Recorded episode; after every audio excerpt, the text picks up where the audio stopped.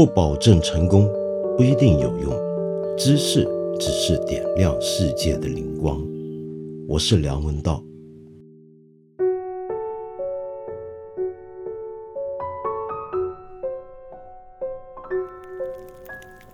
现在是摩洛哥时间的午夜了，我在摩洛哥南部的山区里面，外面刮着冷风，刮了一天都没有刮完，足不出户，躲在室内。只能够升起火炉，那么旁边就是柴火噼噼啪啪的响。这个时候，我该跟你说些什么才好呢？不如我们就谈一谈关于鬼这件事情，尤其是关于鬼的文学作品。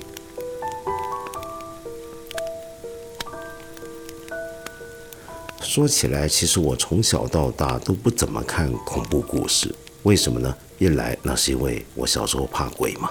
那么后来呢？长大了没那么怕鬼，甚至根本不会再想到这些事儿，也根本不害怕了。可是我依然不是很喜欢去看号称是恐怖文学的那些作品。为什么呢？因为我总觉得他们好像都没有真正的谈到鬼，好像没有办法真正的去掌握鬼这件事情。为什么会这样子呢？那是因为在我看来。凡是能够用我们语言文字构成的文学，都很难完全掌握语言所难以形容的一种特殊的经验。这种经验呢，我把它叫做着魔经验 （haunting experience）。这个经验指的是什么？我等一下再跟你说。那么，先让我们从一般所说的恐怖文学讲起吧。呃，我做一个读书视频节目《一千零一夜》，曾经介绍过玛丽雪莱的《科学怪人》，他被认为是后来的恐怖文学的开山之作，至少在西方是这样子，是一部经典。但是问题是，这部恐怖小说，如果我们说它是恐怖小说的话，它顶多就是恐怖而已，可是跟鬼没有关系，因为里面让人觉得恐怖的是那个科学怪人。或者说创造它出来的人类，那么里面没有鬼魂出现。那么西方文学史上面当然还是有不少有名的鬼魂了。你比如说《哈姆雷特》里面的老国王，他就是一个鬼魂，是不是？他每次出现，他说些什么话，就造成了这个丹麦王子的悲剧了。可是呢，这样的一个鬼却又嫌不够恐怖。那么有没有又谈鬼？又让人觉得恐怖的东西呢？那么其实中国历史上有相当多的，比如说很多人觉得《聊斋志异》或者《子不语》都是又谈鬼怪，同时还恐怖。但是呢，这一类的中国的鬼怪故事呢，在我看来啊，就像清朝的有名的扬州八怪那八个画家里面，其中一个画家呢，以画鬼闻名，在中国历史上比较少见的这种画家啊，叫罗聘。那么他画很多形形色色的鬼，而他这些鬼啊，就跟《子不语》或者《聊斋志异》里面的鬼一样。你与其说他真是在谈鬼，倒不如说是兜个圈子来讲人。也就是说呢，那些鬼或者关于那些鬼的故事，都是为了去教训我们人类一些做人的道理。或者希望把那些鬼故事纳入到一个中国人心目中的伦常秩序里面来理解它。那么在我看来呢，这样的鬼故事啊，就好像鬼味不是太浓了。然而我们晓得，现代呢有许多的恐怖小说、恐怖电影，真的是诡异森森。你读完之后呢？在家里面一个人待着，像我现在这样，你就觉得虽然旁边是炉火，但是还是不晓得哪来一股寒气，阴风阵阵，然后心里面呢总是提心吊胆，看看周边有没有什么异样的状态发生。那么这种以鬼为主题的恐怖文学啊，如果说我们真的把它开成一个专门的书店来卖这些东西，说不定这个书店是一个十层楼高的百货公司那么大小。因为这类文学实在是太多太多了，可是在我看来，所有这类谈鬼的标准的流行恐怖小说，它都有一个特点，这个特点就是他们总是让读者在读之前就已经预料到自己迟早要在这个书或者在这个电影里面碰到鬼，迟早要在这个电影或小说里面遭遇到一些让自己惊骇莫名、吓到屎滚尿流的这样一种经验。只不过问题是，他写的好的话，拍的好话，你不知道这个恐怖的经验到底什么时候发生，又或者说，当他真的到来的时候，你会觉得他很难以置信。我们可以为所有的恐怖小说、恐怖电影总结一个规律，这个规律是什么呢？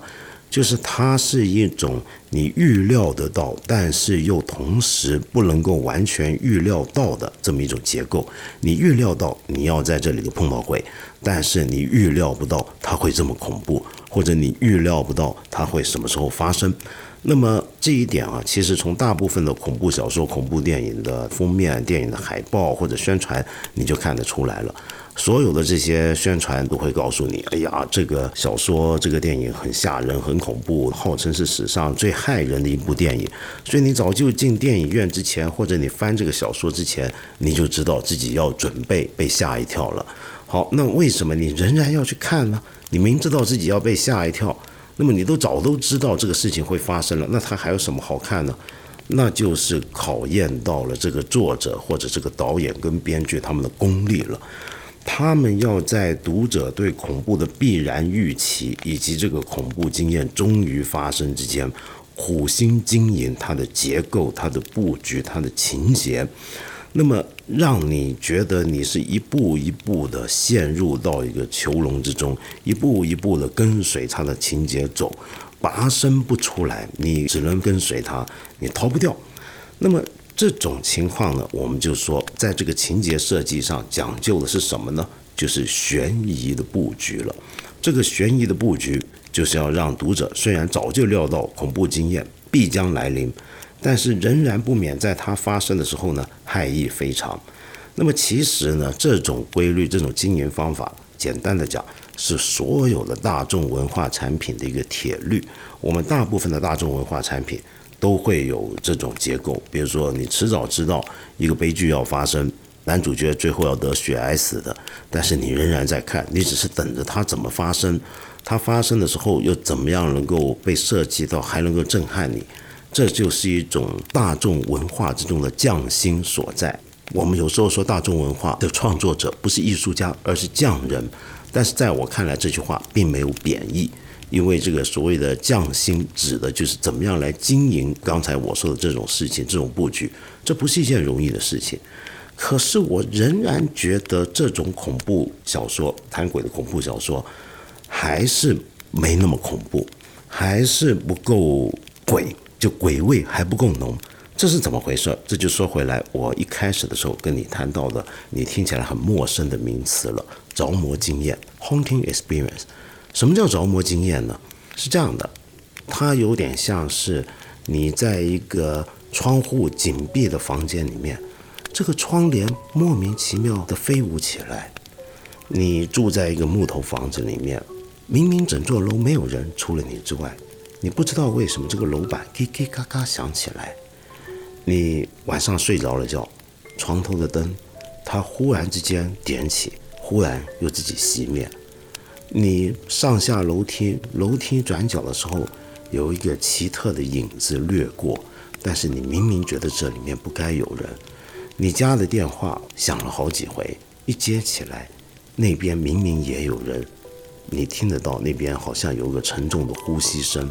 但是无论你怎么喊，他都没有反应，非常的空洞。这样的一种奇特的、超现实的一种经验，我称之为着魔经验。什么叫着魔经验呢？刚才举的都是例子啊。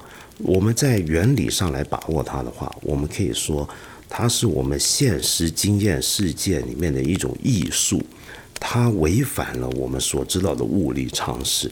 一个灯我明明关了，它不可能会自己开着起来。一个建筑物没有任何一个人，这个楼梯不可能会有一些影子不断的掠过。那么像这些违反了我们对世界的正常的认知这种常识的这么一种很特殊的体验，那就是一种着魔经验。那这种着魔经验，我们知道自古以来到现在偶尔都会发生的。那么但是。它为什么会发生这样的事儿？我们想想看，会觉得很可怕。我们会觉得这里面是不是有一些东西超乎我的理解？这件事情本身就很吓人了。于是，在我看来，我们就需要有鬼这个概念，需要有鬼这种存在了。鬼的存在就是为了要解释刚才我所说的那种着魔经验，而不是反过来。我们平常会以为，哎呦，这屋子是不是闹鬼了？在我看来，我们恰恰是因为这个屋子出现了异常的现象，于是我们反过来想给他一个理由，给他一个解释。这个时候，我们说他闹鬼，他有鬼。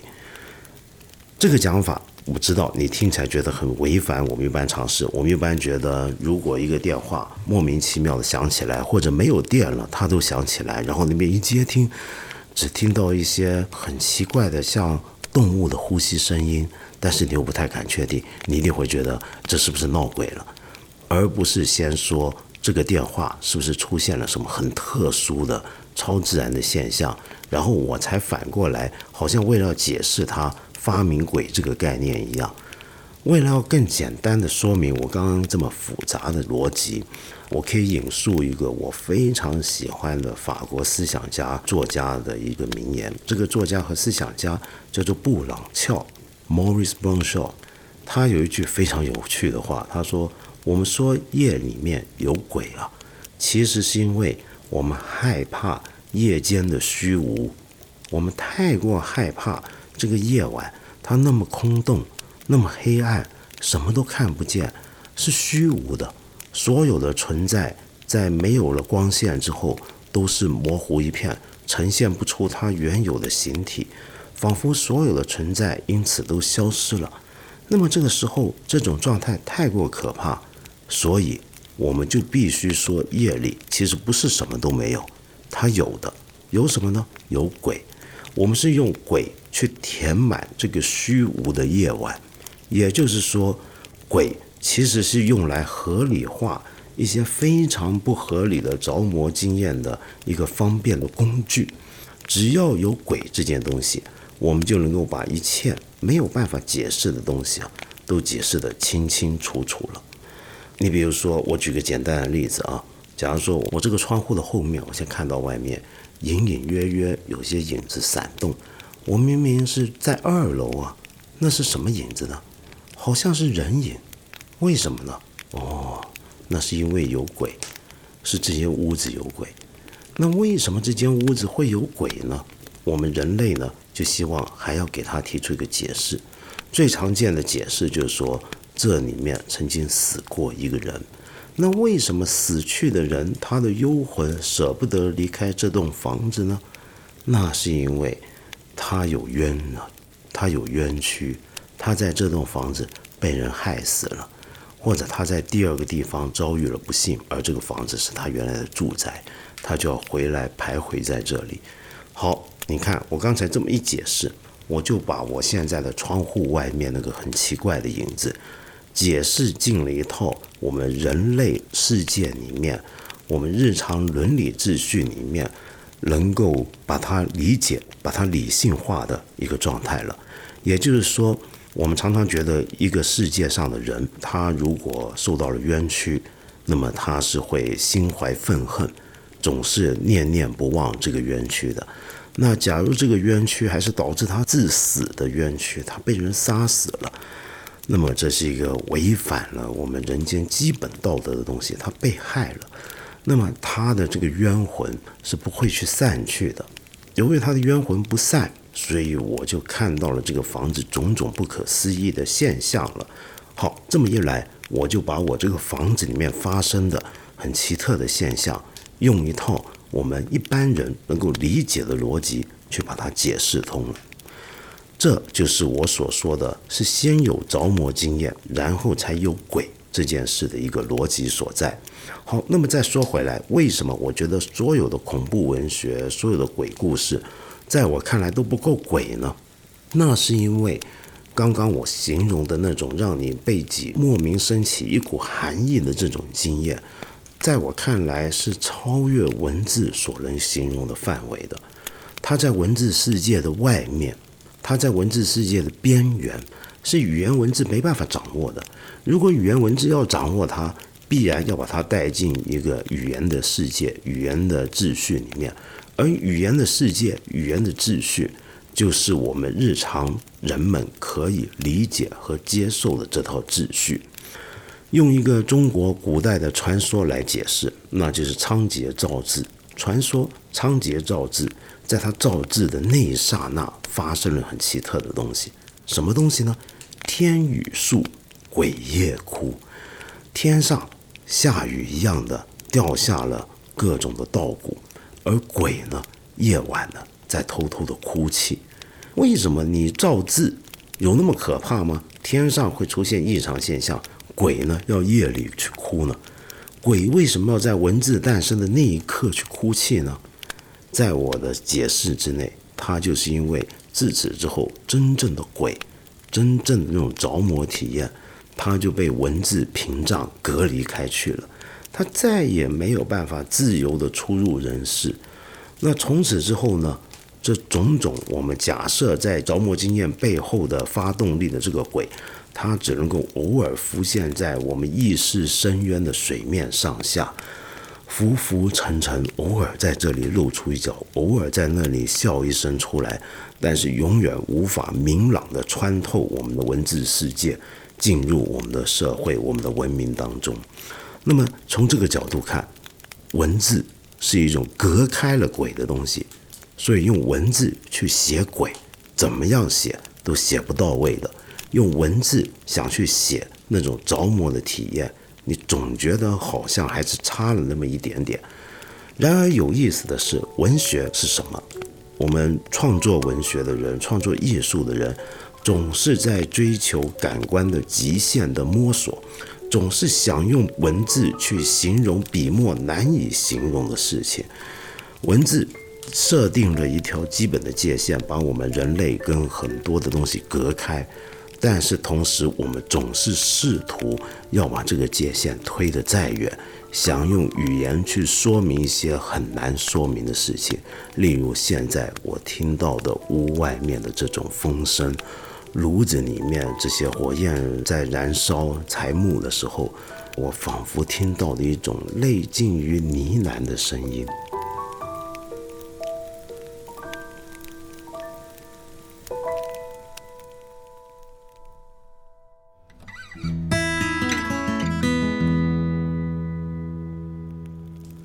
今天谈鬼这个话题啊，很适合回答一个朋友的留言。这个朋友叫野木叶。你说到呢，你父亲很不幸的一个月前因病过世，母亲呢就去镇上找灵婆询问父亲在冥府的状况。那么后来呢，你母亲给你描述，你的故去的父亲借着灵婆的口和母亲有了一场对话。你觉得你本来是不信这些事儿的，可是这个灵婆却能够准确地说出一些家里的状况，比如说他知道。你们吃饭的时候还是会留父亲的碗筷，于是你就将信将疑了。所以你很想问我怎么看这件事儿？你说在现在科学昌明的年代，为什么我们对这些神奇的神灵之事还会这么看重？嗯，坦白讲，我对这种事情通常都是不置可否，不愿说太多。我是个佛教徒，我们当然会觉得是有鬼这件事，只不过它不是很可怕，它是可怜的众生之一而已。但是呢，用一般人的角度来讲啊，鬼神之事是超乎经验之外的事情。你刚才描述的那种状况，就是一种刚才我在节目里面说到的一种不太正常的，离开了我们正常经验、我们正常理性范围的一种体验。你比如说，你父亲去世了，怎么可能借着一个灵媒的口，准确的说出你们家现在的状态呢？我们用科学或者我们现在所知道科学很难解释。那么其实呢，也不一定很难。我知道很多学者是从心理学的角度各方面来讨论这种灵媒的问题。你有兴趣可以找来看看。但是先让我们假设这是科学解释不了的事儿好了。那么该怎么办呢？在我看来。这也是一种我所说的着魔经验，它会让我们理性觉得困顿，它会让我们觉得很困惑。那么这个时候，有趣的事情接下来就要发生了，就是它反过来会刺激起人类理性上不可磨灭的好奇心，想去追问为什么，想要为这种不能够简单找到理由的现象，替它构造出一个终极的理由来解释它。在我看来，鬼故事或者所有关于鬼的说法，恰恰证明了人类的理性。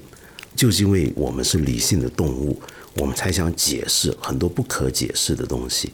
而在解释这些东西的时候，我们创造了神鬼等种种的很具有超自然力量的这种存在，好让我们这个世界变得更加容易接受。我们八分这个节目每星期三、每星期五都会在看理想 APP 和看理想微信公众号同步更新，欢迎你给我留言，提出你的问题或者建议。我们今天就先聊到这里了，下期节目再接着谈。